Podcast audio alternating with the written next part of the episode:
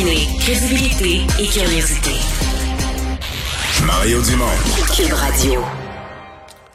Alors, si je vous dis une idée de gaucho qui tourne bien pour une fois, ça arrive pas souvent que les idées de gaucho euh, tournent bien, mais c'est pas moi qui ai inventé ça. C'est le couvert, le couvert arrière euh, d'un livre, une idée de gaucho qui tourne bien pour une fois, parce que oui, ça a bien tourné. Cette idée qui a bien tourné, c'est euh, la poche bleue. bon, un podcast d'abord, mais c'est devenu, écoutez, c'est devenu un gin, c'est devenu de la bière, c'est devenu plein d'autres produits dérivés. Maintenant, donc un livre, les dessous de la poche bleue.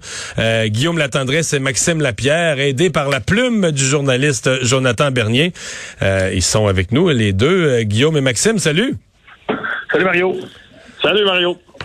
c'est toute une phrase, une idée de gaucho qui tourne bien pour une fois. Est-ce qu'on comprend que vous, avez, parfois eu des idées de gaucho qui ont mal viré?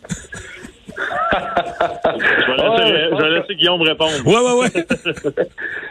je, pense, comme tout le monde, euh, Mario, on a eu ah. des idées de gaucho qui n'ont pas toujours OK, OK, OK. Mais jusqu'à maintenant, celle-là va bien. celle-là va bien parce que ça a parti, euh, c'était pas une idée soigneusement planifiée, là. C'était une expérience de party qui, qui a mené vers quelque chose.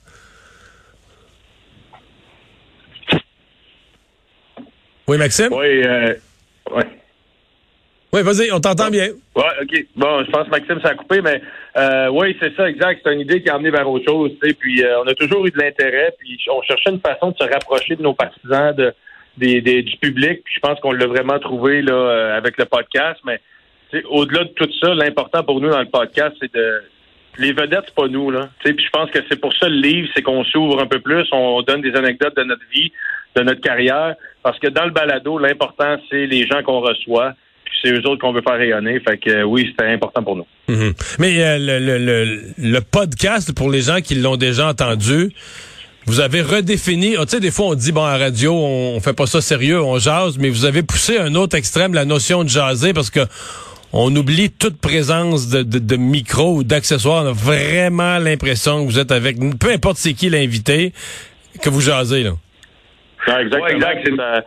Ça, a été, euh, ça a été particulier euh, quand même. On a eu des, des podcasts qui ont duré 5-6 heures. Je me rappelle euh, avec Eric Gagné, le, le, lanceur au, baseball, au baseball. Vous avez même fait visiter sa maison à un moment donné. Et puis, c'est extraordinaire. Justement, c'est ça qu'on voulait enlever. C'est la barrière où les gens, les athlètes, les personnalités sont gênés de vraiment dire qui ils sont euh, ou qui elles sont, parce que des fois, on est, on, veut pas se mettre les pieds dans les plats, on est gêné de dire la vérité, on, connaît un petit peu le, le, milieu, le marché montréalais, là, euh, surtout au hockey, et puis euh, on dirait qu'après dix minutes, les gens oublient totalement, comme tu viens de le mentionner, Mario, ils, oublient les caméras, ils oublient qu'ils sont à la radio, à la télévision, puis ils s'ouvrent, ils s'ouvrent le cœur, ils sont honnêtes, et puis une chose que je retiens, c'est que toutes les fois qu'on a qu'on finit une entrevue, les gens nous écrivent sur les réseaux sociaux puis disent toujours la phrase commune, c'est toujours je pensais vraiment pas qu'il était si gentil ou qu'elle était si gentille que ça. Parce que finalement, ils voient vraiment le côté humain. Et on, arrête de voir le robot d'une certaine façon. Vous avez même eu le premier ministre, là, Maxime?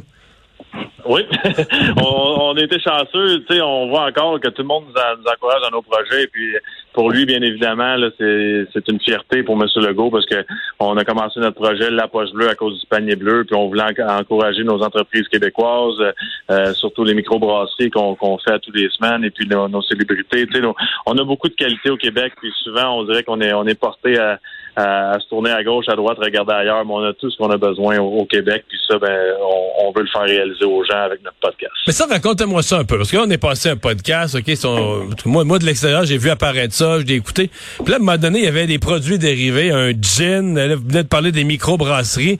Qu'est-ce qui s'est passé? Comment ça s'est passé? Euh, ça a été euh, ça a été très rapide dans le fond. Là. Nous, quand on a lancé les premiers balados, euh, on a un ami commun là, avec euh, la gang de Bill Boquet, qui est Éric Lapointe, l'ancien joueur des Alouettes. Puis euh, Éric nous a mis en contact avec le Bill Boquet en disant Hey, ces gars-là, ils sortent une bière qui s'appelle la Québécoise, des produits 100% québécois, une bière d'ici. puis Éric, à l'inverse, a parlé aux gens de Bill Boquet en disant Hey, mes chums lancent un podcast qui font la promotion des, micros, qui font la promotion des produits québécois. Ça serait le fun que vous vous rencontriez. Puis finalement, on a fait une rencontre avec Jonathan Robin, le propriétaire, puis ça a cliqué au bout. Puis là, on se retrouve ben, on a euh, trois bières avec eux, on a un gin, une vodka avec eux, puis d'autres projets en cours. Fait que euh, on est extrêmement choyés, mais disons que au sixième show, je pense qu'on avait notre bière. Là. OK. Fait que vous avez trois bières, une une, un gin, une vodka. Ouais, sauce à barbecue, épices à steak, on a du café, on a des sacs de hockey, on, a bien du stock. Mais tout québécois. Tout, pour être en forme, dans le fond. on veut garder la forme, Mario, après notre carrière. Ça, nous aide grandement avec nos produits.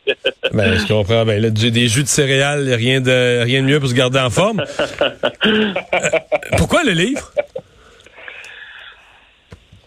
Ouais, ben, le livre, je pense qu'on... Ouais, vas-y, Max, c'est bon je vais y aller. Je pense que le livre, c'est simple, Mario. C'est vraiment de, de, de, montrer les anecdotes, le côté humain des gens.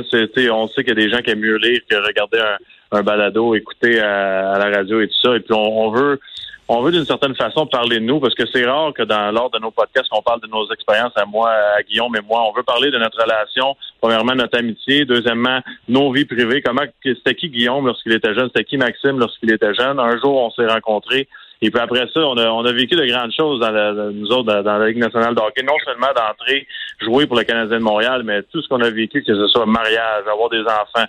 On a tous vécu ça ensemble à un jeune âge. Dans le, dans le marché de, de, Montréal où il y avait beaucoup de pression et puis on a quelques anecdotes, c'est bien évident qu'on on, voulait partager ça avec les gens. Hmm. C'est pas votre premier projet d'affaires ensemble parce que vous avez déjà eu une, une école de hockey?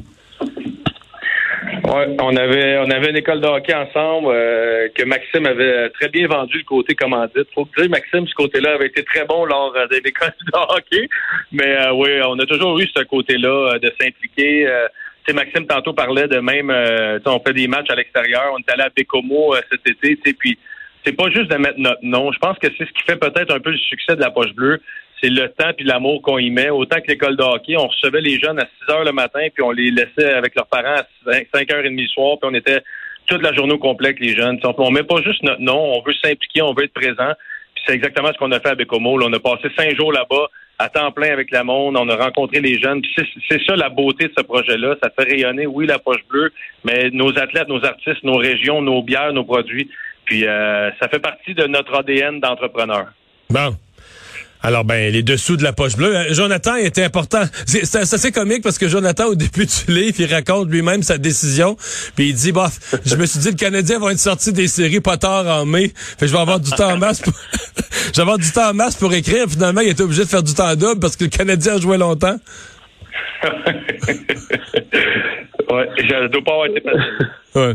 Euh, je veux vous entendre sur le Canadien de cette année avant de vous euh, avant de vous quitter parce que est-ce que le Canadien part dans l'Ouest américain? Est-ce que l'équipe part avec euh, la confiance d'une équipe qui vient de gagner samedi ou part avec une équipe ébranlée qui a un début de saison catastrophique là? Ben ce n'est qu'un match Mario, mais je pense que le, le Canadien finalement a réussi à montrer c'était un petit peu de leur identité qu'on va voir tout au long de la saison. C'est une équipe qui est très très bien balancée à l'attaque. Je pense qu'on a beaucoup de talent. On a compté plusieurs buts contre les Red Wings de Détroit. En défensive, on a quelques lacunes avec la perte de Weber et Price, mais je pense qu'on va être capable de s'en sortir. Est-ce qu'on va être une équipe de série? Moi, depuis le début de la saison, je crois que oui. Je pense qu'on va réussir à se battre jusqu'à la fin de la saison pour, pour se tailler une place, que ce soit en septième, huitième place dans l'Est. Euh, avec le départ qu'on a eu, là, peut-être que ça vient de changer, mais j'ai quand même confiance en, en l'attaque du Canadien de Montréal. Hmm. Mais dans le mettons, dans l'avion, puis est-ce que le, comment dire, est-ce que c'est un soulagement la, la victoire de, de samedi qui permet de partir avec un minimum d'enthousiasme pour plusieurs jours sur la route? Oui, c'est sûr que ça fait du bien à tous les gars dans, dans la chambre. Là, euh, pas de d'enlever la tonne de briques qu'on a ses épaules avec une victoire. Il reste qu'on est au courant quand même qu'on est 1-5 au niveau de notre fiche. Mais cette victoire-là enlève de la pression. Jake Allen, ça faisait 7 ou 8 matchs de saison régulière qui ne gagnait pas. On a plusieurs joueurs qui n'avaient pas marqué depuis le début de la saison. L'avantage numérique, Mike Hoffman. Donc, au-delà du deux points au classement, on se retrouve qu'il y a plusieurs barrières qui ont été brisées dans ce match-là qui font en sorte qu'on peut voir euh, de, l'avant puis euh, le positif dans tout cela. Ben, on va surveiller ça. Ben, merci à vous deux. Puis euh, bonne chance avec les dessous de la poche bleue. Merci beaucoup, Mario. Salut.